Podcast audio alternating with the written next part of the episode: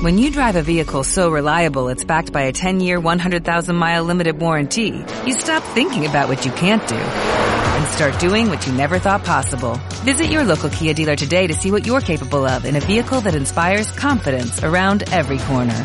Kia, movement that inspires. Call 800-3334-KIA for details. Always drive safely. Limited inventory available. Warranties include 10-year 100,000-mile powertrain and 5-year 60,000-mile basic. Warranties are limited. See retailer for details.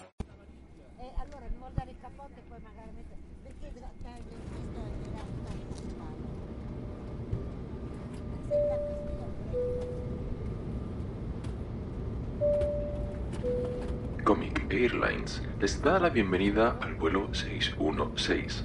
Les saluda la tripulación a cargo del comandante Manuel Fernández y el copiloto Pablo Trinidad. Pónganse cómodos, abran sus mentes y disfruten del vuelo.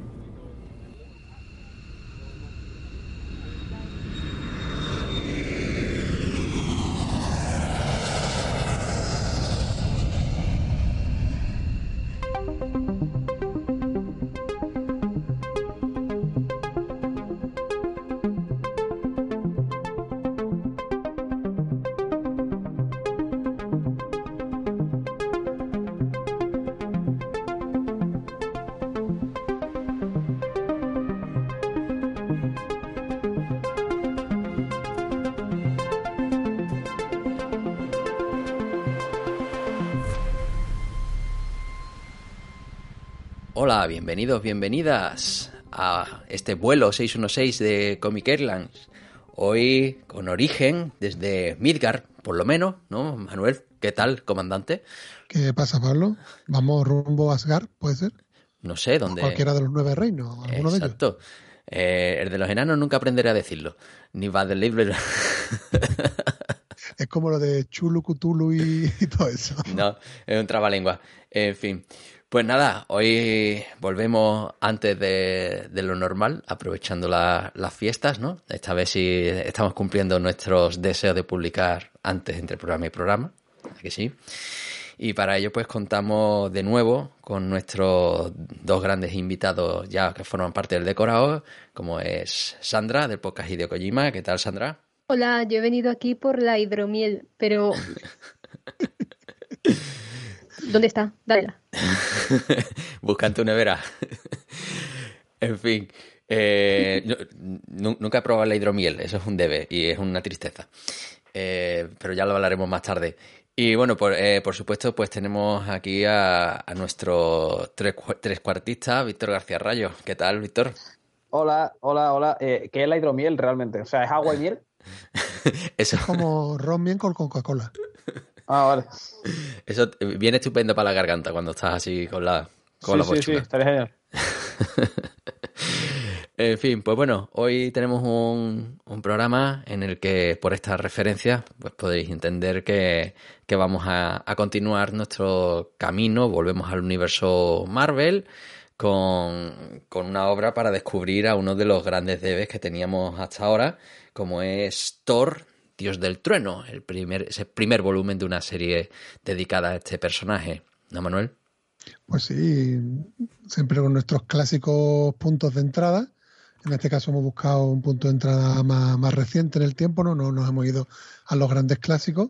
Y este inicio de etapa de, de Jason Aaron, de lo que está enmarcado en el Marvel Now Deluxe, que fue una iniciativa Marvel para relanzar un poquito todas las obras, etcétera, etcétera, como hace cada, cada X años, pues empezó esta cabecera y este primer tomo publicado por Panini de El carnicero de dioses, es el que vamos a reseñar, que es bastante disfrutable en sí mismo, no hace falta continuar, pero bueno, ahora hablaremos en la zona de opinión. Eh, creo que a todo el mundo le apetece seguir después de leerse el número uno, pero que, que cierra bastante bien, vamos, que, te, que si te lees el uno, te quedas ahí bien a gusto. Pues sí, Da- eh, doy fe y daremos fe dentro de, de un ratito. Así que, que bueno, mm, an- vamos a poner esa cortinilla del, del club de lectura, ¿no? Y nos metemos ya directos al grano, ¿no? Venga, vamos. El Club de Lectura.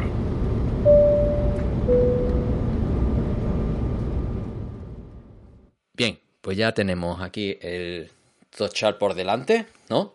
¿Lo tienes Sí. ahí, Manuel? No, hacemos el clásico Eso es. golpe. Mira, mira, ah, mira. ¿Quién es? El carnicero de dioses. Ponme cuarto y mitad de Dios. Y, y podemos empezar perfectamente. Hombre, Tendrías que llam- llamando con el martillo. Efectivamente. Es que me puedo cargar el cartoné y no en plan. Eh, bien, ahí tenemos la prueba de compra. Y, y nada, eh, ¿cuál es esa, esa fichita, ese, mm, eh, ese resumen, digamos, de editorial sin spoilers que podemos encontrar? Pues vamos a ver, esto, como digo, es- está dentro de, de una serie regular que se relanzaba, un, un nuevo número uno, del Thor God of, God of Thunder, que se publicó en USA en enero del 2013. ¿vale? Entonces, este tomo 1, publicado por, por Panini, eh, rescata los primeros 12 números de la serie regular, que comprendería entre ese enero del 2013 y octubre de 2013, bueno, prácticamente un año de, serie, ¿no? Eh, se puede decir que hay como dos arcos argumentales claramente identificados dentro de la obra. Eh, el, primero es el, el que da nombre al propio tomo, que es El carnicero de dioses. Eh, después hay un número ahí de interludio, que es lo que los dioses han causado. Y después viene otro arco de, de cinco numeritos, que es Bomba Divina, y un último, último número ahí un poquito fuera de la historia. Realmente termina en el número 11 el arco principal y el número 12 es un, no sé yo creo que puede ser el, el anual, no, no está aquí claramente identificado, pero es el típico anual que sirve un poquito de, epílogo de, este primer, primer tomo. Eh, el arte, los artistas, ¿no? Al guion, pues Jason Aaron, que es el que le da nombre a la, a la colección, y en el dibujo y en las portadas, pues es Seth Rivik, que, que se le da muy bien todo este mundillo de la fantasía heroica. Ya hablaremos después, si acaso, de alguna otra referencia, como puede ser las propias obras de, de Loki, que tiene una serie por ahí bastante chulas también, esa Rivik. Y, al color, pues se reparten un poquito el trabajo, pero sobre todo el más destacado es el de Yves Esborcina. No tengo el placer de saber si lo he dicho bien o no. Y en algún otro número que está Dean White y no sé si... hay un número no está dibujado por Rivi, que es el epílogo, que es de Nick Klein, pero bueno, por nombrar a todos los, los artistas, ¿no? Pero bueno, estamos diciendo que es un buen punto de entrada, lo consideramos así, ahora lo comentaremos en, en la zona que estamos ya sin, sin spoiler mm, de opinión, es un buen punto de entrada y un cómic modernito, 2013, y, y, bueno, yo creo que a nivel de ficha técnica poco más que decir.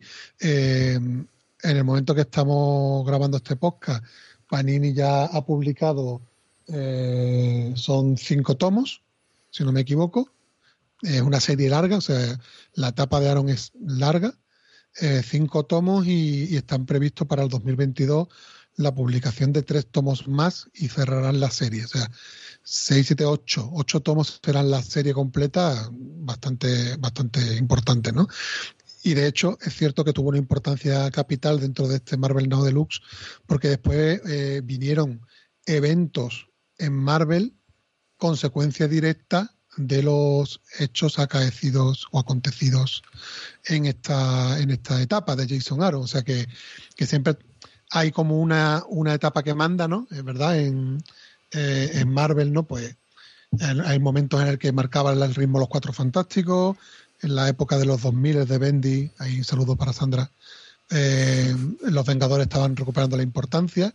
Y aquí, aunque es verdad que comparte importancia con, con Jonathan Hickman, que estaba en Los Vengadores en esa época, también tuvo su momento en Los Cuatro Fantásticos, pero que Thor, que parece como que es una serie que, que no tiene ese impacto en el universo Marvel, pues en este caso sí lo tuvo. Tuvo un impacto importante y trajo el evento eh, Guerra, Guerra de, de Reinos, ¿era, Sandra, si no me equivoco? El evento. Sí, la guerra de los reinos. Eso, la guerra de los reinos, que es consecuencia directa, ¿no? Por tanto, estamos ante una obra muy importante, pero bueno, como digo, es bastante extensa y nos vamos a quedar en este primer año que, que como he comentado, es bastante eh, disfrutable en sí mismo, ¿no? Uh -huh.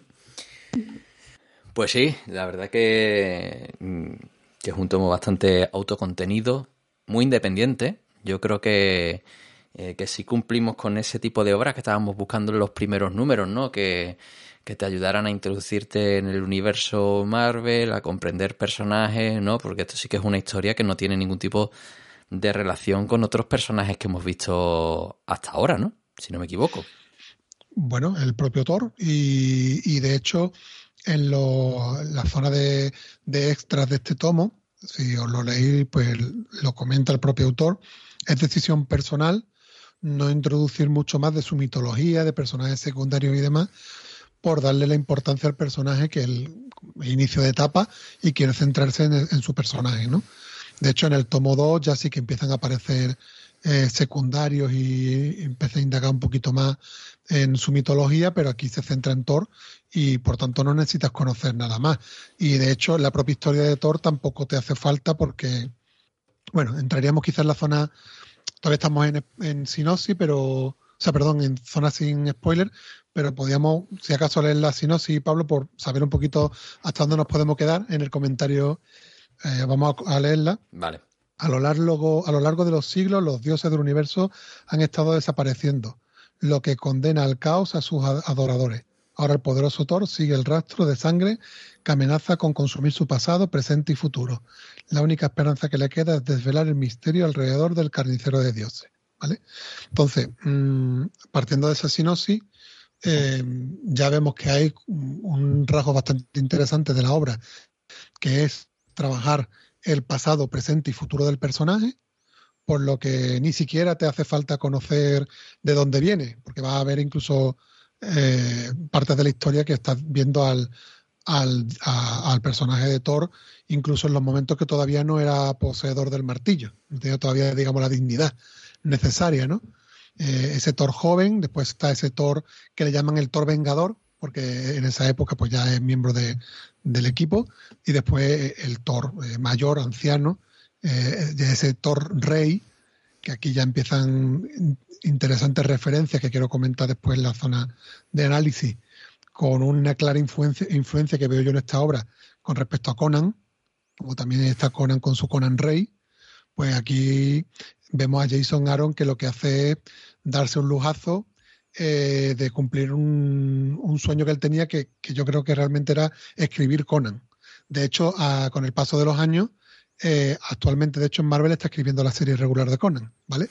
Pero que él aquí en Thor se quiso dar ese, ese gusto y quienes hayamos podido disfrutar de la, de la historia del Cimmerio, vemos mucho Conan, muy Conan y mucho Conan es esta obra, como diría el señor M. Rajoy, y se le nota mucho las influencias, ¿no? En ese, en ese Thor rey del futuro, ¿no? Por tanto, como decía Pablo, es bastante disfrutable porque no tienes que tener conocimientos de, de su mitología, personajes secundarios, etcétera. Pues sí, la verdad que, que, aquí yo esperaba también un poquito de complemento con ciertos personajes, ¿no? Como Loki, ¿no? Que no lo habíamos tratado todavía. Odín, que ni siquiera aparece, ¿no? O así, mm. muy de soslayo, ¿no? Hay referencias a él, pero no...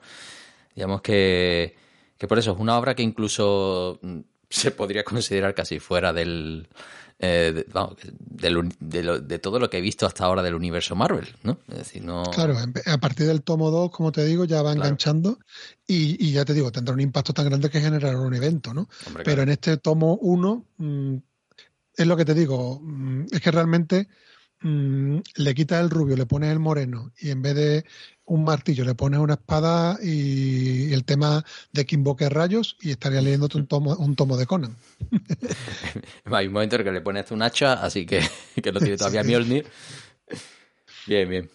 Bueno, eh, ya con ese con ese resumen y tal, ¿nos, nos metemos a dar opiniones? O, sí, o claro, por supuesto, ¿no? Vale. A ver que hable Víctor o, o, Sandra, ¿no? Que yo y, me llevo hablando un rato. Pues, Venga, pues me animo yo. Ah, no, Víctor. Magnífico. No, dale, dale tú, dale tú, dale tú. ¿Le doy yo? Vale. Eh, yo tengo que decir que a mí me ha gustado este tomo. Es lo que ha comentado Pablo, de que no se notan muchos esos elementos de la mitología de Thor. Básicamente, esto podría ser perfectamente un TVO de Conan que lanza rayos y lleva un martillo, porque se nota que el sueño de Jason Aaron era guionizar Conan, aunque no sigo la serie regular, pero me da que no está sembrando excelentes críticas, lo que está haciendo a día de hoy, Pero bueno, eh, centrándonos en este TVO, es una historia épica, muy chula, pero para mí lo mejor viene después, cuando va continuando su etapa. Ya vemos a Jane Foster como la nueva Thor, y ahí es cuando ya expande muchísimo más ese universo. Así que aunque es una obra muy interesante, muy entretenida, con muchos toques épicos en los que se analiza muy bien las diferentes facetas de Thor, a partir de este Thor joven, el Thor rey y el Thor vengador, pero quienes busquen ir más allá de conocer nuevos mundos, los diferentes reinos, todos los dioses que hay y demás, deberían continuar con, con esta etapa porque ya cuando entra Jane Foster, que se va preparando toda esta eh, guerra de los reinos, es cuando hay un montonazo de personajes, de tramas diferentes y es cuando se amplía todo. Esta obra está muy bien, sobre todo para aquellos que quieran leer algo más autocontenido de Thor, más conclusivo y que vayan buscando algo, como mencionó Manuel, estilo Conan. Pero una magnífica invitación a seguir adelante, como tú estás diciendo. O sea que, que cumplimos objetivos de diferentes públicos. Venga, Víctor, ahora no te haga el remolón. Eh, a ver, yo he tenido dos grandes descubrimientos y escuchando a ustedes un tercero. El primero es el dibujante, eh, Isa Revi, me ha encantado. La verdad no, no, había visto nada suyo. Eh, me podía recordar eh, al tipo este de, de Marvels, como ¿sabes? me podéis, Ale Ross, Sí, en un momento hecho- dado, pero quizá, quizá me gusta más que el dibujo de Ale Ross porque no es tan, está un poquito más perfilado los contornos y demás, y me, me mola más, y, y me ha encantado. Me ha encantado el dibujo y además lo que tú decías, le pega mucho para el tema fantástico. Otro gran descubrimiento que es Rey Thor, o sea, el, el Thor eh, viejo, que he visto que hay unas grapas y os quería preguntar por ellas, lo tenía que haber hecho fuera de micro, eh, me, ha, me ha llamado muchísimo la atención. Y luego, por lo que decís, pues Conan, ¿no? Yo Conan, la verdad es que eh, no me interesa nunca nada, pero si se parece a este estilo, la verdad es que sí. Yo he Pues leído, como sabéis, bastante de Marvel Deluxe y no aparecía Thor, al menos por donde yo voy todavía no ha, no ha aparecido. Y ha sido la- el primer acercamiento que he tenido a, a Thor y la verdad es que me ha... Porque en la época de Marvel Deluxe, Víctor, que es esa de los 2000, eh, veníamos del Ragnarok. O sea, Thor no existía, había muerto, digamos, ¿no? Y, y no participa en todos los eventos de aquella época. De hecho, eh, en Civil War lo comentamos, aparece Thor, sorprende a todo el mundo, pero no es Thor, es un, es un robot, ¿no? Efectivamente, efectivamente. O sea, que es verdad, ¿no? Es muy, es muy ausente en esa, en esa época de Marvel. Y me parece, me- parece yo al final, bueno, será porque soy más novato, me guío mucho de lo poco que he leído y de las películas, ¿no? Y al final en, la en las películas eh, eh, lo vi a ese un Thor muy primitivo, quizás las dos primeras películas, y a partir de Thor Ragnarok muy desfasado, porque ya gordo, pelo corto, ya se ríe, ya eh, no es tan identificable. Y aquí sí que lo he visto yo más. Me ha gustado el equilibrio de un superhéroe, un borracho, un tío que le gustan los vicios, las mujeres, el alcohol, tal. Luego, eh, un mal héroe. Aquí le he encontrado más el esa, esa personalidad que creo que en, los- en las películas se ha intentado y yo no la he pillado tanto. Aquí sí me ha gustado mucho más. que realmente eh, el tema de, a ver, partiendo de la base que tampoco me entra mucho, no me apetece tampoco entrar mucho en polémica del, del UCM, pero yo tampoco encajé muy bien con el Thor de, de Ragnarok, el tipo de humor, pero quiero decir que eso sí es una característica del personaje, no en esta etapa, pero el Thor más clásico sí que sí que hay más broma, más socarrón, Pero aquí, etcétera. como hay incluso aquí no, tres, aquí no. con tres diferentes personalidades, es como que te da tiempo a conocerlo en tres etapas de su vida y de ver, bueno, cómo es, llega a ser rey y tiene cierta madurez, un tío muy tozudo, un, viejo casi amargado, como llega a ser en su eh, madurez absoluta, ¿no? Después como es más aniñado, más, más venido arriba y después pues uno quizá más equilibrado que es el que estamos comentando. Entonces, la otra parte esa en la que, bueno, digamos que puedes conocer tres personajes de Thor a lo largo del cómic, pues está muy bien y a mí la de Rey Thor me ha gustado mucho, la verdad. Ha sido la que más me ha gustado. Bueno, pues después hablaremos en la zona de recomendaciones paralelas, pero ya te puedo, te puedo adelantar que puedes cogerte el, tomo de Conan Rey sin leerte nada más de Conan y lo, y lo disfrutarás. Claramente, vamos, ¿no? por lo que me, por lo que me has dicho, creo que es una apuesta segura. Pero bueno, eh, que sí, que, entiendo lo que, lo que dices, ¿no? Pero que es verdad que una, aquí lo que estamos viendo, aunque son tres etapas de tres edades de Thor, pero estamos viendo la misma faceta, ¿no? Esta serie y demás que tú comentas, pero que las otras que, vemos reflejadas en el, en el, cine también son reales, ¿vale? Pasa que no este, este, autor, por lo menos en este tomo, no, no las destaca, no entra en ese punto, ¿no? Pero que, que también existe ese Thor mm, cachondo y bromista y demás, ¿no? Pero bueno, mm, el tono que le quiere dar el autor y con el que empieza la serie y, es bastante llamativo. De hecho, eh, también enlazo, ¿no? Y, lo comparto con vosotros, que como lo veis, ¿no? Se, se, ve que, que, ese, ese tono lo extiende el autor a toda la obra, ¿no? O sea, la obra en sí, claramente el propio personaje lo canaliza, pero que es una obra eh, bastante más oscura, más, más, seria, más deprimida, no sé si llamarlo incluso, eh, de lo normal, eh, algún toque de violencia eh, por encima de, del nivel de flotación de Marvel, ¿no? Hay una escena un poquito más violenta de la cuenta, incluso alguna escena de sexo que se quedan en el, erotismo, ¿no? Pero quiero decir, es un, una vuelta de torca, ¿no? Que quizás en este Marvel Now Deluxe, que quizás es lo que se buscaba en la editorial, ¿no? Y, yo creo que con, con, bastante éxito, ¿no? Por parte del autor que consigue causaros esa, esa sensación que creo que os, está, que está causando, a falta de ver... Yo le he pillado, Manuel, muchas, muchas similitudes con, con, la serie de Vikingos, que evidentemente, bueno, eh, al final no he consumido mucho contenido, cualquier montaña nevada con tres tipos con armadura ya me parece que se parece a Vikingos. O pero, si coge God of War de la, de la PlayStation o ese tipo de obras, ¿no? Que al final era en la, en etapa del cómic en la que se llegan a guerrear y luego beber y estar con mujeres, pues me ha recordado mucho a, a, esa, a esa etapa me ha parecido un Thor, pues eso es lo que decía antes, como muy, primitivo, ¿no? Muy, muy antiguo, muy tal. Y la verdad es que me ha, me ha gustado, me ha gustado mucho.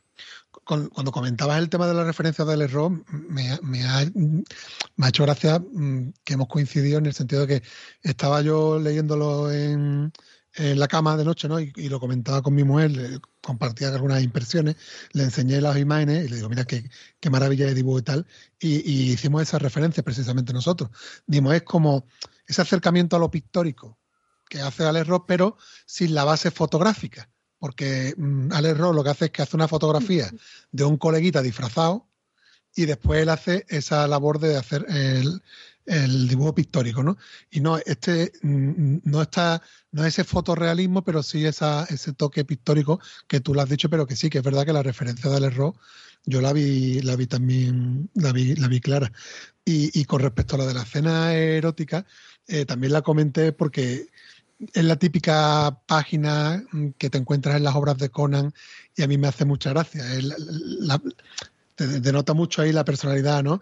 Eh, no me acuerdo exactamente cómo era, ¿no? Pero está con la, con la chica que está eh, yaciendo, ¿no? Y, y cómo presenta también a la mujer ahí, pero no es en plan troglodita, ¿no? Sino que ella también se, muestra guerrera, ¿no?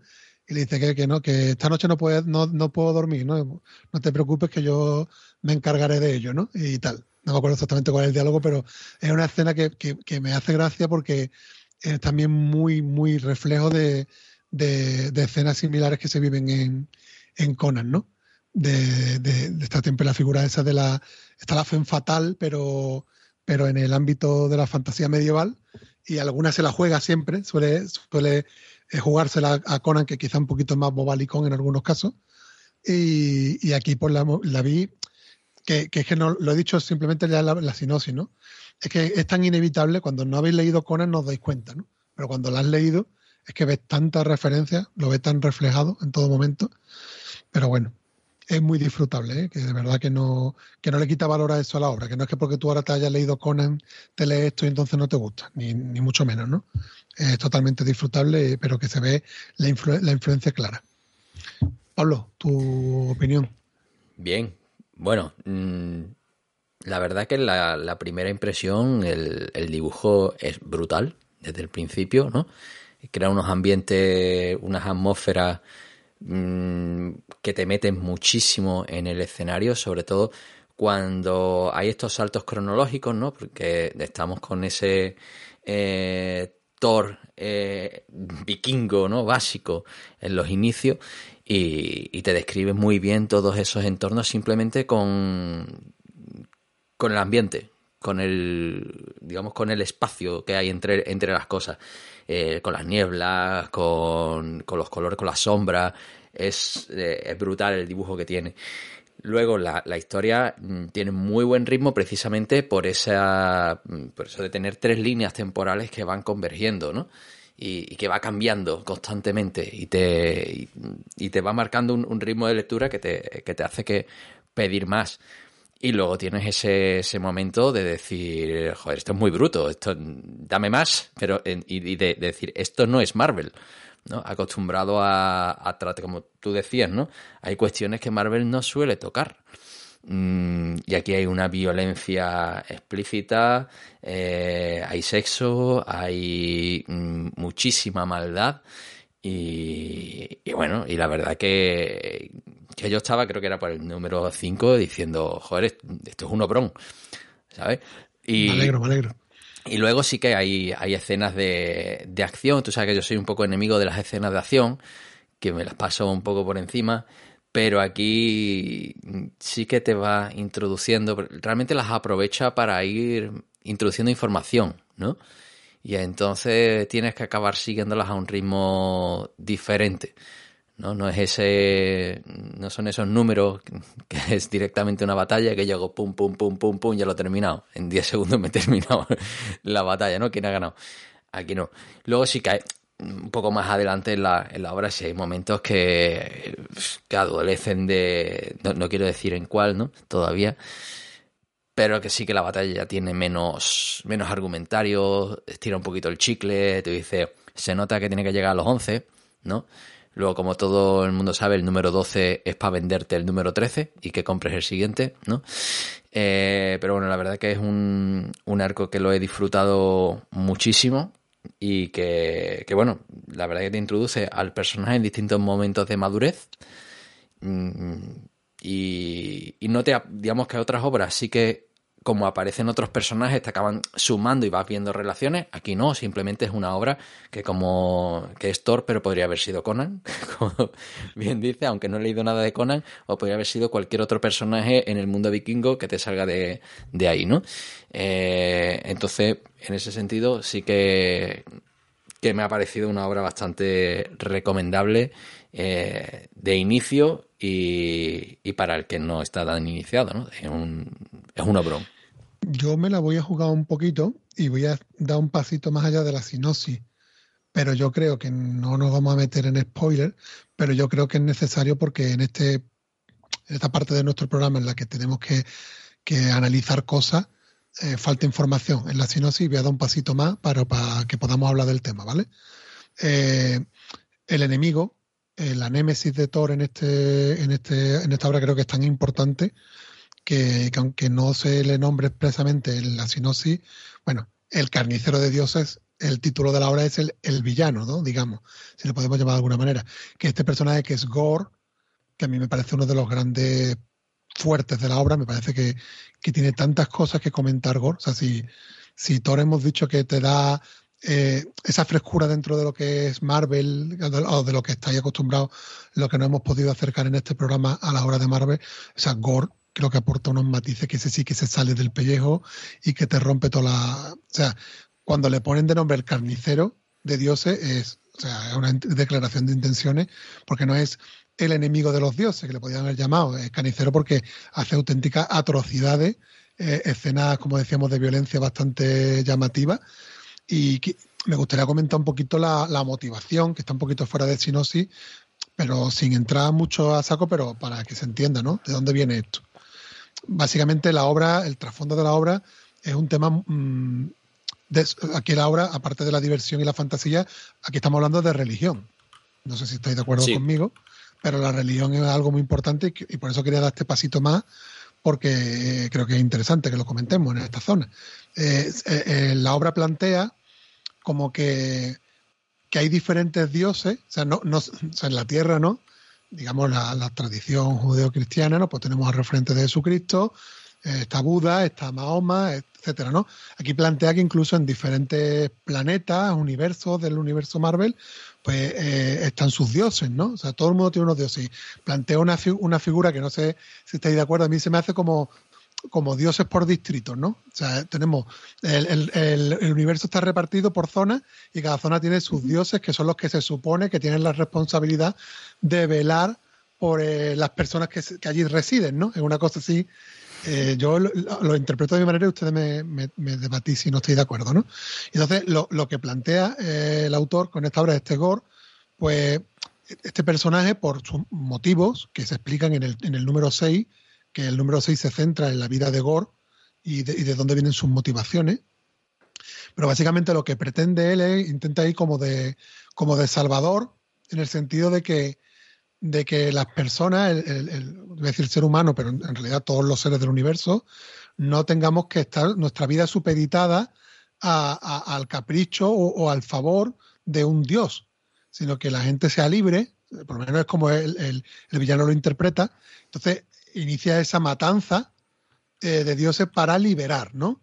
Eh, justificado también por sus vivencias personales que se ven en ese número 6, que ahí sí me parece que entra más en la zona con spoiler, ¿no? Pero que al fin y al cabo, con esa historia Río, eh, está haciendo una, un- no sé si una crítica a lo que es la religión y a lo que supone la, religión a las personas. Y no sé cómo lo veis, que ese es el debate que quiero trasladaros. De, no sé si se puede justificar o no el- la motivación del, del villano, vamos a decir. Eh, cuando el villano ya pasa los límites y asesina, parece que, que pierde todo tipo de razón, ¿no? Porque ya ha cruzado una línea que no debería de cruzar. No sé, eso me parece que es de los, de los debates más in- más interesantes que podíamos sacar de esta obra y por eso he querido traerlo aquí en la zona eh, sin spoiler para escuchar vuestra opinión de, de, de esta- de estas reflexiones ¿no? que, que os, que os comparto. Sí, la, la verdad que, que ahí, digamos que este personaje, te- como es nuevo, ¿no? Y, y- y revisando, parece que solo aparece en un par de horas más como flashback de Thor, ¿no? Eh, y se queda, bueno, también en, en Rey Thor, porque evidentemente sí tiene su, su impacto. Pero, mm, pero eso tiene un, uno de los números es el origen del personaje, ¿no? Cómo este personaje llega a ese, a ese punto, ¿no?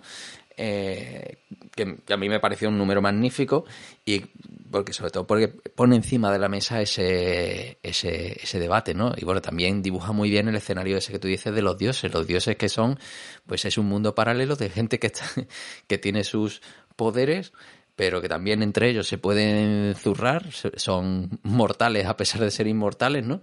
Y, pero tienen, tienen una, una misión, ¿no? Y parece que en algunos casos, pues, algunos es funcionario o trabaja de 8 a 3 y, no hace caso a sus a las oraciones fuera de horario y entonces pues pues nada de ahí es donde empiezan a surgir problemas ¿no?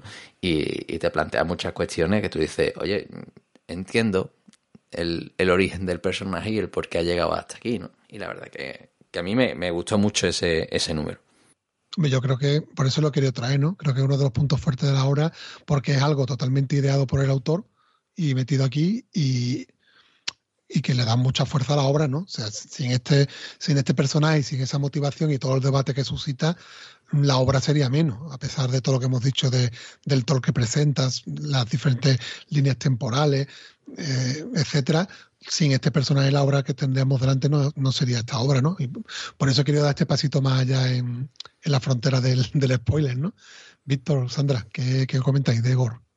Pues a mí me gustó muchísimo eh, cómo evoluciona, porque vemos cómo empieza siendo un personaje ateo, existencia de ningún dios, como muchas personas hoy día, viendo todo el sufrimiento que pasamos las personas, las penurias, lo mal que está viviendo su raza, que básicamente están muriendo en un desierto, su mujer, su madre, que también fallecieron, y vemos cómo va a evolucionar ser un ateo a ser un, un hater de los dioses, de querer vengarse de ellos y de cómo después de eso termina dando un paso más, que obviamente no lo voy a mencionar porque eso sería ya meterse en spoilers, pero de cómo va progresando siempre con unas creencias de odiar a aquellos a quienes creen que son los sufrimiento teniendo- en toda su vida.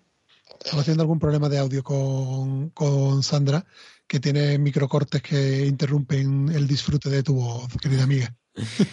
pero bueno, Vaya por Dios. yo creo que es- más o menos nos hemos quedado con la con la idea, los huecos que el buen oyente los lo Nuestro cerebro, nuestro cerebro lo ha rellenado. No, no, no, de verdad, que no es broma, Sandra, que se está entendido, pero es verdad Sí, que sí. era molesto, que había algunos cortes por ahí que metían ruido. Pero bueno. Sí, no, eh, eh, me parece maravilloso cómo en 12 números se puede crear un, un personaje nuevo y cómo darle esa evolución, ese crecimiento que tú cuentas, ¿no? O sea, eh, me parece que el trabajo que hace Aaron con, con ese personaje es increíble, ¿no? Eh, Víctor, ¿qué comentas de Bueno, todo yo- esto, ver, del personaje y del debate de la religión? Bueno, yo es que al final no le he dado un, un sentimiento tan profundo como el que le estáis dando vosotros. Al final, a mí me ha llamado más la atención el hecho de que, de que Thor fuese un dios en la tierra al que se le llamaba para decantar la guerra de un lado a otro y que al final el devenir de las tribus vikingas iban ligadas a la fe que tenían en el mismo Thor. Después, pues bueno, he visto un chaval ahí con un trauma de pequeño que acaba odiando, pero bueno, un villano más. A mí no me ha parecido tantísima trascendencia y me ha llamado mucho más la atención lo que era eh, Thor en la Tierra, más que la posible eh, guerra o franquicia de dioses de la que tú hablabas. Bueno, está bien, ¿no? Eh, hay para todos. Hombre, Mm, te- es que él es más de pensar en los dibujantes japoneses, ¿sabes? Los- Claro, claro. No, Claro. da, da la casualidad que lo hemos comentado fuera de micro, Víctor y yo, que me he terminado recientemente el juego de los Guardianes de la Galaxia de PlayStation. Y curiosamente, ahí el villano y la historia también va muy alrededor de, la- de- de lo que es la, la idea de la religión, de lo que es la fe. Y la verdad es que ha- me ha coincidido en el tiempo eh, mucho ocio alrededor de este tema y me ha dado mucho que, que pensar y que analizar. Quizá voy un poquito condicionado, Víctor. Pero No, es no, a que- mí es que, es que es un tema como al final eh, creo que es tan personal el tema de religiones que a, a mí me cuesta eh, darle una visión más amplia de la que puedo tener yo, que es bastante más simplificada. Entonces, claro, no, no entro en ese análisis en el que tú has entrado, no es que, o sea, posiblemente pueda llegar a debatir contigo de esto, pero claro, cuando yo he leído lo del cómic, yo lo he visto a Gore, magnífico, ¿qué le ha pasado de pequeño? Vaya trauma. Normal que esté enfadado, para adelante. O sea, te digo que no, que, que no he ido yo más allá, ¿sabes? Pero, pero dice normal que se haya enfadado. Es decir, que ahí ya está, en cierta forma, entendiendo el Ya me, argumento. estoy, ya me estoy poniendo. No, no, pero, pero Pues que al sí, final sí. cumple su función, que al final es explicarte, oye, que este no es gratuitamente un cabrón. Oye, igual, igual que, que yo creo que es un tipo de obra que, que en general nos acaba gustando. Fiadro es el, el Joker, ¿no? La película, ¿no? Tú dices, lo, lo odias. Yo creo que es un personaje que no tiene carisma. Así que no. De, de inicio tú dices, este no, no es entrañable, ¿no? Pero luego te plantean toda una obra y, la, y, y lo peta, ¿no? Porque al final te interesa conocer la psicología detrás de, de ese personaje, ¿no? La, la crónica negra, de cómo alguien puede llegar hasta ahí, ¿no? Es que hay mucha Claro, al final, mucho lo que a mí me pasa en ese tipo de cosas es que, eh, disculpa, Manuel, que, que al final cuando a alguien se le machaca tanto como este tal Gore al propio Peter Parker, hay, hay, hay, eh, personajes que están maltratados, están machacados. Al final, pues, a la hora de, de, bueno, si al final el tal Gore este, que evidentemente es la forma, se equivoca, pero bueno, puedes llegar a, no sé, a estar quizás más expectante de forma imparcial a la obra, en plan, bueno, a ver qué pasa, porque al final eh, eh, entiendo la disputa, no es un villano que quiere hacer el mal, es un tipo que, bueno, tiene sus traumas, tiene sus cosas, ¿no? Entonces a mí me ayuda a, a, alejar un poco quizá el prima de la obra y olvidarte que estás leyendo a Thor y simplemente leer un, un, un conflicto en el que hay dos partes y tú pues quieres ver cómo se resuelve sin tomar parte de ninguna de las dos partes. No sé si me entendéis. Sí, sí, o sea que a mí ya a esta altura me gusta ver cuando hay un villano que me aporta algo más, en el sentido de, o sea, yo no, el villano va a robar el banco, viene el héroe y le detiene, vale, sí, muy bien. Pero me gusta que te genere debate moral, ¿no? También lo hemos vivido con Thanos, eh, sobre todo en la versión cinematográfica, que hay gente que llega a entender y decir, no, es que el tío lo que quiere es que hay un problema de superpoblación, que tú eso lo puedes extrapolar ahora a la Tierra, a nuestra vida normal, y lo que está diciendo es, mira, vamos a acabar con el 50% de la población porque esto no es sostenible, y entonces dice, no, es justo, es justo porque es al azar, y entonces ves que hay gente como que intenta empatizar con, con Thanos, o con el Joker que decía Pablo, o, o, coger la, casa de papel y la gente empatiza con, los con los ladrones, es que últimamente mucha obra de éxito que lo que, mm, que, que de- probablemente ese éxito viene de que acerca a los, a los, en este caso los lectores o a los televidentes o a los espectadores en general, a- hacia el villano o a los villanos, ¿no? Y, y a, y a darle una, una explicación o una, o una justificación a sus acciones, ¿no? Y a mí esa es la parte que más me puede me puede interesar, ¿no? Porque te genera el debate moral Mm. de Es tú que- decir, oye, Es que además, eh, fíjate, yo creo que empiezas y tú dices, no, Thor son los buenos, los dioses son los buenos y, y este es el malo, ¿no? Y llega un momento en el que y tú dices, ¿por qué son los buenos? Dices, es que es verdad, es que están ahí, venga de fiesta, ve a tocarse la bola y, y hay gente, incluso esto es extrapolable hasta mm, contra la política, ¿no? La gente confía Total. en, en que de- del, del COVID se sale por la buena gestión de los políticos, ¿no? ¿Qué, qué coño? ¿Sabes? Los políticos hacen vacunas ni nada. No. Mm, sale por otras cosas, ¿no? Y hay gente que lo confía todo a ellos, ¿no? Que les reza, que deja de hacer las cosas para rezar y si algo le va mal, dice, no, mm, ya vendrán los dioses a arreglarlo, ¿no? En lugar de hacer las cosas. es que es un debate que, que, como no he visto que me habéis querido seguir, mm, no, o tú por lo menos, Pablo, sí, ¿no? Pero yo no me quería meter, pero a mí es que me, me trae todavía más debate, ¿no? Pero es que ya es alejarme mucho del cómic. Pero que al fin y al cabo hay situaciones o, figuras en la vida de, las, personas en general que son figuras que están endiosadas, ¿no? Desde, desde que tú eres un niño, pues a lo mejor eh, el policía, el juez, incluso el médico, el profesor, son figuras que están por encima de todo y que tú te, te encomiendas a ellos, pero que en realidad son personas como tú, que tienen también sus defectos, sus problemas, cuando te vas dando cuenta de eso, de que tu colega, el que era un hijo de la grandísima, después resulta que es, a la vez es, es médico o es policía, profesor, y dices, tú, pero si tú este, entonces lo dejas de endiosar, eh, no sé si me vais entendiendo por dónde va el debate, pero es por lo que a mí me, me atrae todo este tipo de, de temas, ¿no? De que al fin y al cabo aquí te presenta unos dioses que son mundanos. O sea, si, si al fin y al cabo lo que dice Pablo, porque son buenos, tienen una responsabilidad y no la están cumpliendo. Y las personas están encomendándose a- al buen hacer de estas personas que, que- que tienen errores, porque no, no, no son dioses en el sentido de que son omnipotentes, sino que, que, no están. Todo ese debate es el que a mí me atrae, Víctor. Entiendo que la otra lectura también está ahí, la de más disfrutona, pero a mí el plus de la obra me lo da todo esto. ¿eh? Sin, sin todo esto, mm, me- o sea, Conan, por ejemplo, la lectura de Conan no me lleva a este análisis. Eh, y, por eso disfruto más esto, quizá, porque esto me aporta ese, eso que no me ha aportado lo otro. ¿eh? Pero bueno, no quiero tampoco entrar aquí en el debate de más allá del cómic, ¿no? Pero que por lo menos por justificar un poquito la visión que, yo doy. Eh, me gustaría decir algo más al respecto que lo voy a dejar para la zona con spoiler porque es más de, de la evolución de Gore, como ha dicho, como ha dicho Sandra, pero todavía me, me quedo con ganas de decir algo más. Eh, no sé, en esta zona sin spoiler de opinión, ¿queréis comentar algo más? Eso te iba a decir que no. Yo, yo, yo creo que. Que lo que pueda decir ya va a ser. Spoiler, ¿no? va a ser destripar la obra. Así que, sin, si nadie más quiere hablar en esta sala, ¿no? Pasamos a. Antes de la zona con spoiler. Dime. ¿Alguien ha querido hablar? Ah, vale. Yo, yo, yo, perdón, perdón. Ah, vale, vale. que mm, Venga. yo, por, por cerrar este debate, eh, sin entrar en spoiler, claro, eh, más adelante se plantea en la obra si Thor es digno de ser un dios o no.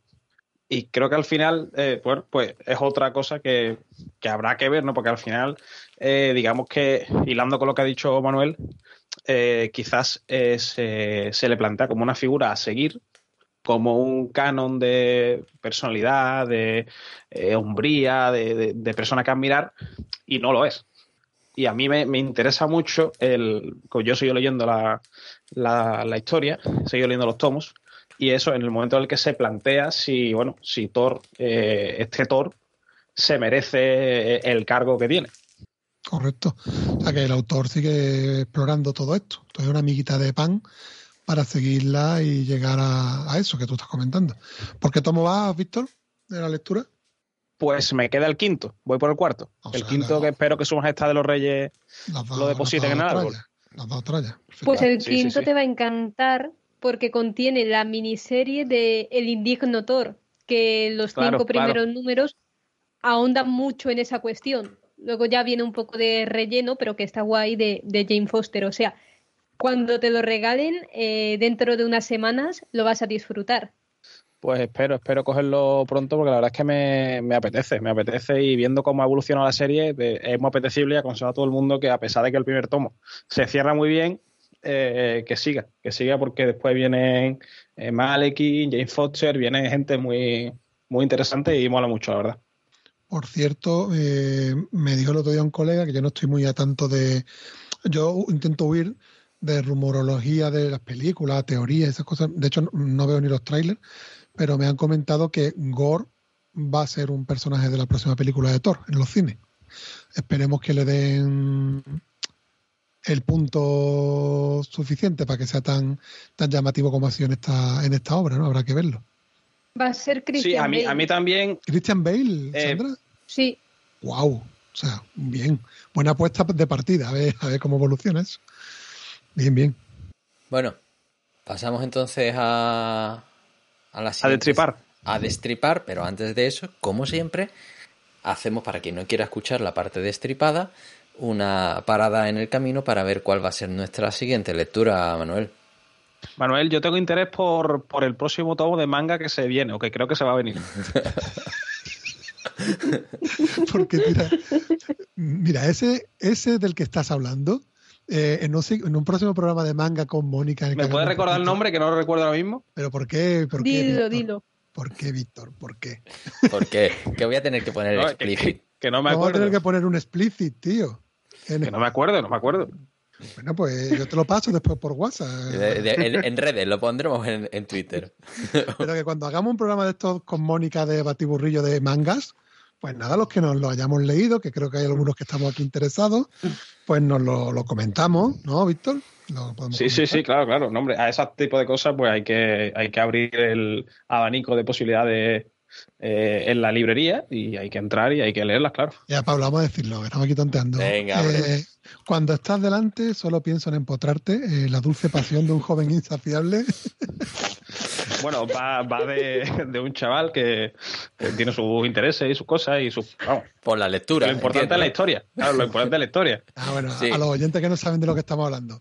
Es un manga que, que se ha publicado, el número uno, que ha- eh, está claro que ha traído mucha, mucha controversia de risa y demás, vaya tela, ¿no? El título, pero que sorprendentemente está eh, tra- trayendo buenas críticas, buenos comentarios y nada, ha llamado la atención. Y estamos aquí algunos de la tripulación eh, pensando colocar esa obra en nuestra estantería, un poquito lejos del alcance de, de mi hijo, quizás, cuando vaya creciendo. A medida que vaya creciendo, que pueda llegar, para que llegue en el momento justo. Para, para aquello- Claro, que a medida que vaya creciendo, ponlo un poquito más alto. Ten cuidado con eso. Pero bueno, esa era la broma de fuera de micro que, que Víctor ha traído. Pero bueno, esa no es nuestra próxima lectura. aparte No, no, eso. Además, eso es solo para los, los muy cafeteros que aprecian los buenos guiones en el sector del porno. Que Así que gusta el diálogo previo, ¿sabes? Te digo, el diálogo... los que no les gustan ver las películas empezadas, ¿no? Y cogerle solo la trama. eh, pues bueno, pues vamos a el siguiente episodio. No volvemos al manga, nos vamos a ir de, de vuelta al universo DC con una de esas obras eh, que contienen mucha información cruzada, ¿no, Manuel? Sí, no, seguimos ahí en nuestra, en nuestra senda. Eh, no nos atrevemos todavía.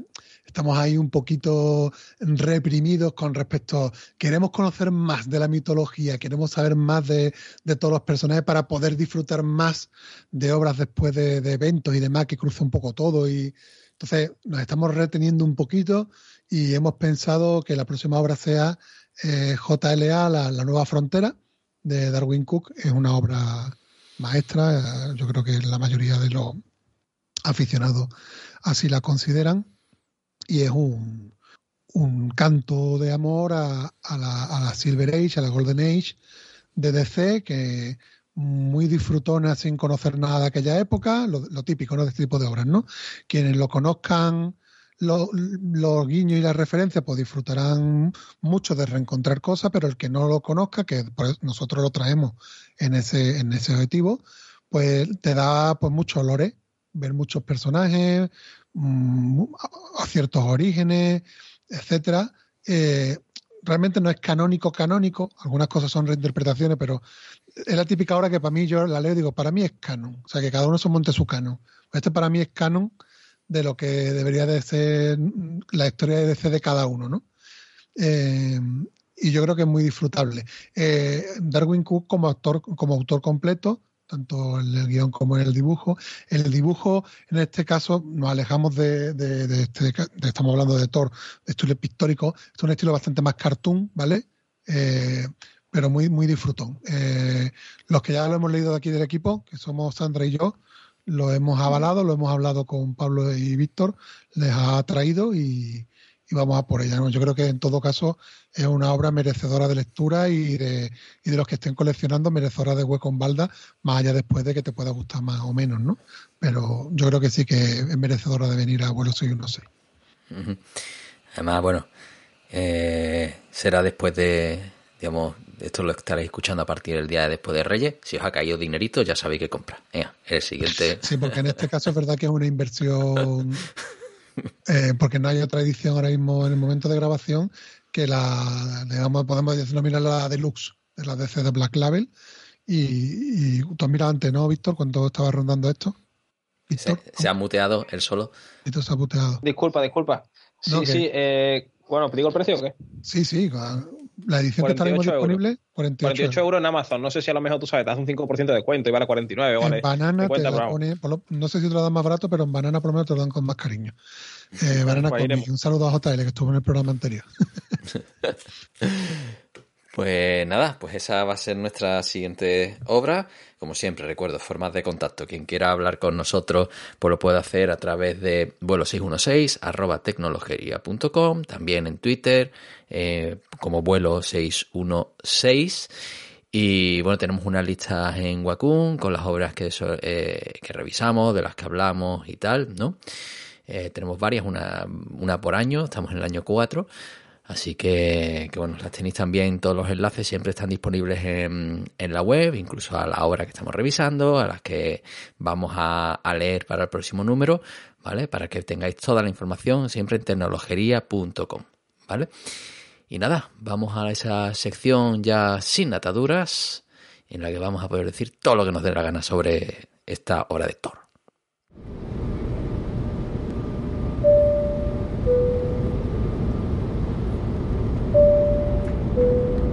Pasajeros, vamos a atravesar una zona de turbulencias repleta de spoilers. Por favor, apaguen sus dispositivos electrónicos si no desean escucharlos. Bueno, ya estamos aquí. Zona con spoilers, sin atadura. Podemos decir lo que nos dé la gana. Y, y bueno, Manuel, te voy a ceder la palabra porque me estoy comiendo un alfajor. Bueno, yo voy a seguir tirando del hilo de mi, de mi historia. Quien me quiera seguir comentar, pues. Un segundo an- antes, Manuel, importante. Hay unos en el Carrefour, unos alfajores. Por favor. En la, hay una balda como de cosas extranjeras donde hay una hay un dulce de leche que se llama chimbote espectacular con el- es un bote así con la ¿Cómo con la se llama? pantalla roja chimbote Pues ya sabes. Eso por lo del manga. eso es lo del manga y, y unos alfajores buenísimos son caros pero son muy buenos El alfajor es algo muy típico de, de Esto los de- argentinos. y de Portugal Ah, también. Y Y de- y de Medina Sidonia, que es de dónde son estos alfajores. Bueno, dejar- dejarme ya, por favor, de hablarme de esos dulces. Vamos a ir a lo que estamos hablando. Vamos a hablar de cosas importantes, por favor. Vamos a ver. Yo quiero comentar un tema que antes no he dicho, por si alguien me quiere seguir, porque a mí lo que me apetecía de este programa es entrar en este, en este debate. El tema de lo de, de lo de la religión, no lo he querido decir, pero habéis visto, o, o a, lo mejor soy solo yo, habéis visto en ese periplo de Gore visitando diferentes dioses, habéis visto la clara referencia a Jesucristo con un personaje que dicen que es un asgardiano castaño con barba que está amarrado a una columna eh, como en la escena de los latigazos y, y al final acaba crucificado pasa que en vez de en una cruz mm, cristiana en una aspa Eh, pero vamos mm, quiero decir a mí me da una sensación de, de referencia bastante interesante no sé si ustedes también tuviste esa sensación o no A mí de primera sí me dio así alguna referencia, pero luego mm, se, me, se me pasó, no profundicé en ella. Digo, este tío se Pero está sí. cargando a Jesucristo, pero está dándole que se llama de otra manera y que es Zahar, pero para que lo- los que los leemos lo entendamos sin que le censuren eh, el cómic, pero se lo estaba cargando. Eh, Víctor, Sandra, ¿ustedes no, no tuvisteis esa percepción? que va yo es que no, no lo vi o sea no sé, no quiero ser aquí el aguafiesta, pero No, no, no. lo recuerdo, tío, no lo recuerdo con tanta nitidez como, como tú. La verdad es que no. Hombre, lo que pasa es esto lo, lo colocaría como un libro apócrifo, ¿no? Pero es, es bastante sutil, la verdad, que ahí es... Está de rodillas amarrado a, a una columna mientras que el otro le tortura y después acaba crucificado. Yo no sé la sutileza, Pablo. A ver, ahora que lo dices, sí. O sea, en su momento cuando lo leí a mí me pasó como con Víctor. Eh, está matando a otro dios y ya está. Pero ahora que lo dices y que lo estoy mirando ya sabiéndolo, evidentemente está ahí eso, está matando a, a Jesucristo. Lo que pasa es que lo ponen de Asgard y todo eso, porque si no eh, se liaría y hasta censurarían el TVO. Y ya sabemos en Estados Unidos los religiosos que son. Mira, Pero Víctor, sí, es una clara evidencia. Sí, lo está mostrando aquí por pantalla para que sepamos dónde... línea interna para que Víctor vea la, la escena. Y de hecho tiene, o sea, que le dan un momento de protagonismo de como de defensa de, de su labor a Jesucristo, pero no le sirve de mucho porque acaba dándole, pasándolo por el cuchillo. Pero bueno, eso era como curiosidad, la referencia. Y después quería ahondar en el hecho de que, que ya lanzó Sandra, por eso si quiere ya tomar la palabra, de la evolución de, de Gore, ¿no? Sandra, que te quedaste ahí, que te mordiste la lengua, de cómo pasar, te dices tú, de ser ateo a ser hater y llegar a, y no llegaste a decir A la ser un palabra, dios. pero eso va a decir un dios, efectivamente. Hacer lo que se supone que odia, ¿no? Claro, Y, y hay un momento además en el que el, el hijo casi se lo acaba preguntando. Tú lo estás leyendo el razonamiento y dices, entonces te tendrías que suicidar, ¿no? Sí. Y, y- y eso cuando el hijo se lo plantea ya casi en el desenlace final, ¿no? Cuando está en el planeta, que incluso mata a la madre, ¿no? En cuanto empieza a, mm, a sugerirle eso, ¿no? De te vas a convertir en aquello que estás matando. Y Bueno. Yo no sé cómo interpretáis vosotros eso, pero mm, yo creo que toda su familia es una creación suya. O sea, que no son, no son reales. O sea, el, hijo se ve claro, pero creo que su mujer tampoco lo era. Si el hijo no lo es, su mujer no es. Yo creo que son todos creaciones. No, eso no se dice en la obra, eso ya es interpretable. El hijo sí se dice claramente que es una creación de él. Es como una ilusión, es algo que él ha creado por sentirse acompañado y me da la sensación que la, que la mujer también, Pablo. No creo que, que de su raza, no sé, no, no veo la conexión. Me da más pensar que es todo creaciones de él Mm.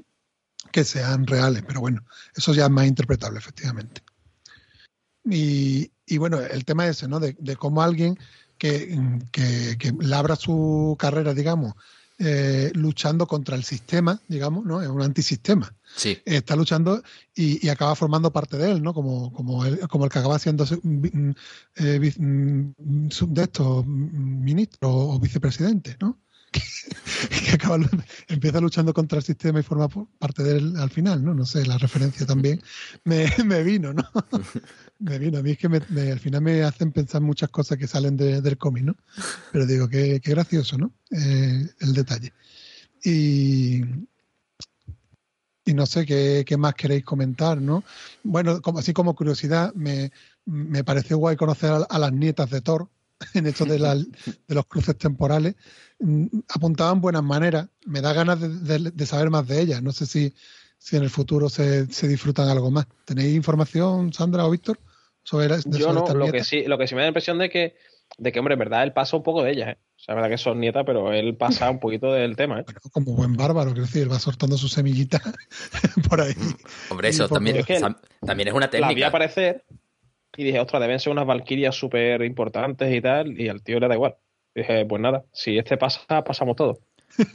No, a mí, a mí me da ganas de saber más de, de ellas, la verdad. Tenían buena pinta. Oye, dicen que van a hacer un manga ahora de, de ellas tres. Sí, hombre. ¿Sí? ¿La has informado tú? Ah, no. Te me la has colado. Me la has colado. Estoy Pero troll. bueno. En fin. Para los que no lo han leído, podemos comentar brevemente ¿no? lo de el número ese dedicado a Gore, pues vemos ese sufrimiento del personaje, lo típico, ¿no? El típico que, que desde que vive en una sociedad religiosa o en un entorno religioso y te van pasando desgracias, desgracias, desgracias y, y te preguntan un momento dado, coño, ¿y dónde está ese Dios cuando se le necesita, no? Y encima te contestan, no, no, es- esto es deseo de Dios, es para que te hagas más fuerte. Eh, Pues eso lo hemos visto todos de manera cercana, creo, todos lo hemos vivido. Eh, y bueno, pues este tío simplemente dice, bueno, pues no me voy a conformar. eh, no me voy a conformar con eso, ¿no? Eh, porque, como dice Víctor, ¿no? Se, la- se le presentan tan jodidas las cosas que... Claro. Que llega a ese, a ese- a ese punto de, de desborde, ¿no? Es decir, eh, siempre le va mal mm, en todos los casos mm, con su mujer cuando está embarazada, ¿no? Que muere cuando se despeña. eh, el, el suelo se cae y, y mueren. Eh, con el hijo, con, con todo lo que le rodea. Entonces, al final, cuando dice "Mm, no tengo nada, no me han dado nada, cuando los necesito no acuden a mí ni a nadie, estamos en un planeta de mierda chupando piedra porque no hay ni agua, aquí no llueve, esto... Y encima, si me quejo, los compis me llaman ateo y me apedrean. O sea, es como... Claro. Y dice, pues, ea, pues ahí os quedáis, ¿no? Y a la mierda. El Dios se que leche. Y, y entonces, pues, claro. mm, Y, y luego, bueno, sale ese, ese momento de, de casualidad, ¿no? En el que caen dos dioses que se están peleando entre ellos, ¿no? Mm. Que ese es el. La serendipia. Claro, que ese es el. De decir, anda, pues si existen de verdad. Pero, y, dice- y- y y- en vez de encima- estar atentos a lo que tienen que estar atentos, están peleándose entre ellos. Claro, es que esa casualidad encima no, lo que hace es no reforzar, sino mm, comprobar y demostrar su tesis. ¿no? Decir, es que esta gente, que, vale, bueno, no, él decía que no existían, ¿no? Dice, existen, pero es que es peor, que existen y, y están pasando de nosotros porque están entre ellos peleándose, ¿sabes? Entonces, claro, al final es, mm, ese es el, el detonante y, y de ahí es cuando pilla la, esa, esa arma, armadura, ¿no? Que es la que le empieza a conferir esos, esos poderes. Que bueno, la verdad que parece que hay como una especie de, de evolución del, en cuanto a los poderes del personaje a medida que va matando a otros dioses, ¿no? Mm, me recuerda algunas veces a- al simbionte de, de Spider-Man, o o esa masa negra que puedes modelar lo que te apetezca, pero como que como que de poco a poco también le está consumiendo a él mismo, ¿no? Le lleva ese lado oscuro, ¿no? Que también Mm. hemos visto en los cómics de Star Wars. Pero sí, ¿no? Es- al final te evoca todo ese tipo de, de cosas, ¿no? Pero vamos, yo creo que más que un efecto externo es el la propia evolución del personaje, ¿no? De que te está convirtiendo en lo que en, en- en contra lo que tú estás luchando, ¿no? Que, que es también una, una moraleja eh, que se puede extrapolar a muchas cosas de la vida, Mm. eh, sin hablar de dioses, ¿no?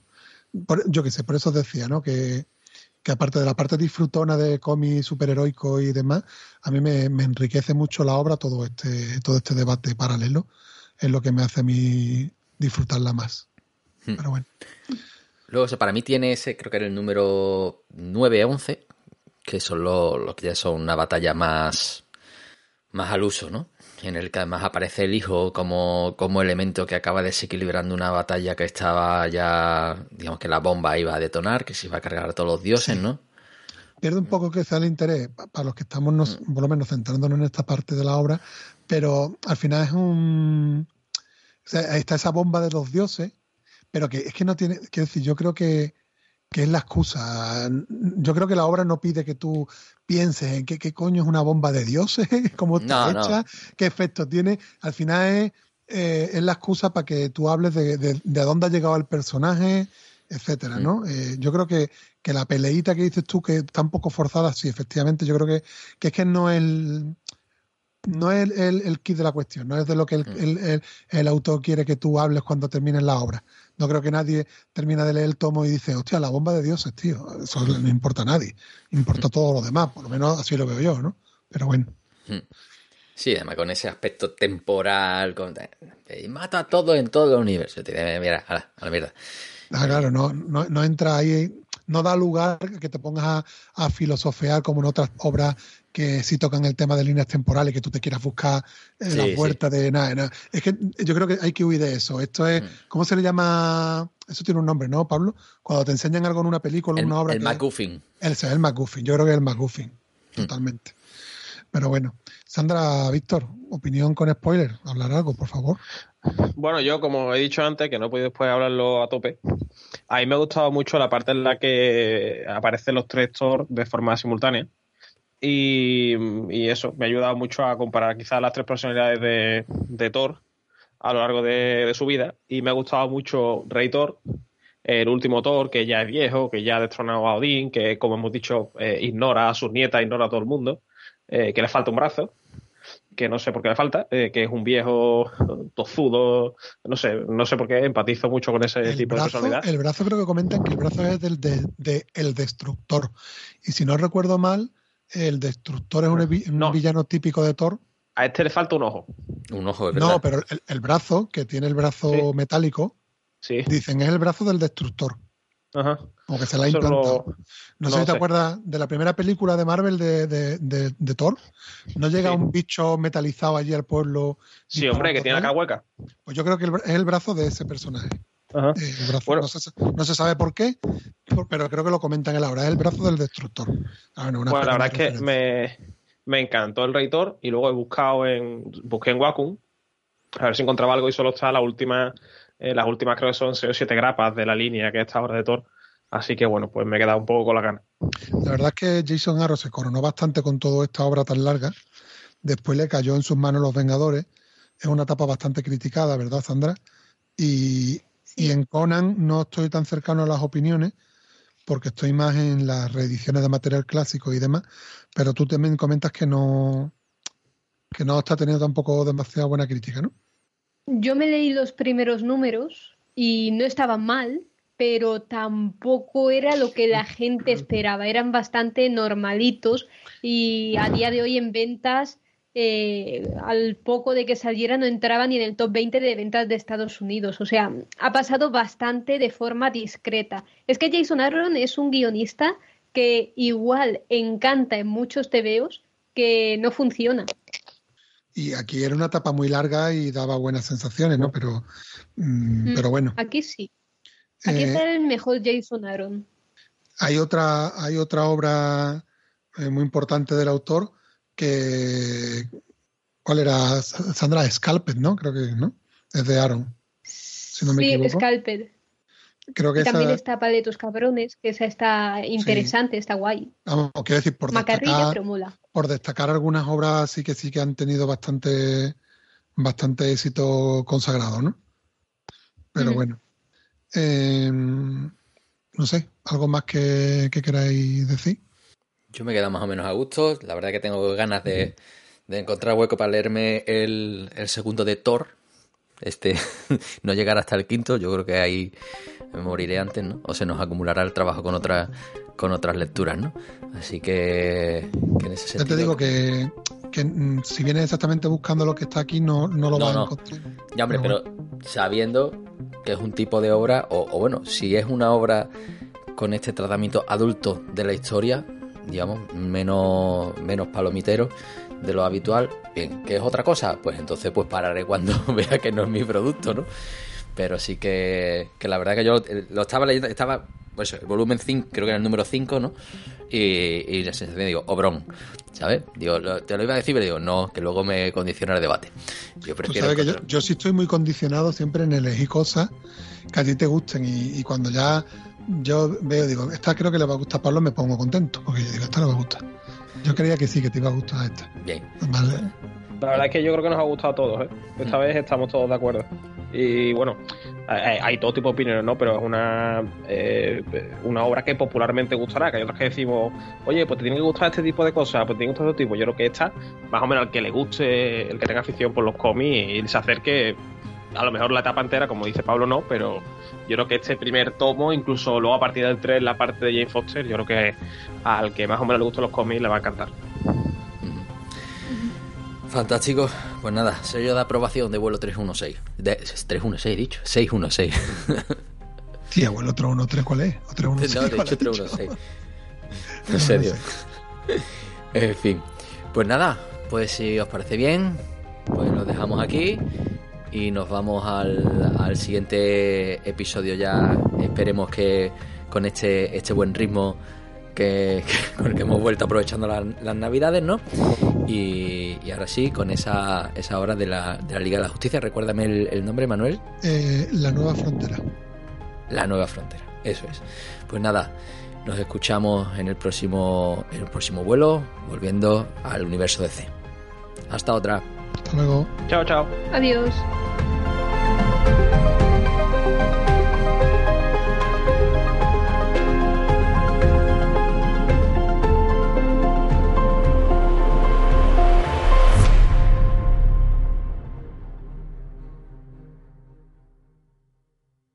When you drive a vehicle so reliable it's backed by a 10-year, 100,000-mile limited warranty, you stop thinking about what you can't do start doing what you never thought possible. Visit your local Kia dealer today to see what you're capable of in a vehicle that inspires confidence around every corner. Kia, movement that inspires. Call 800-333-4KIA for details. Always drive safely. Limited inventory available. Warranties include 10-year 100,000 mile powertrain and 5-year 60,000 mile basic. Warranties are limited. See retailer for details.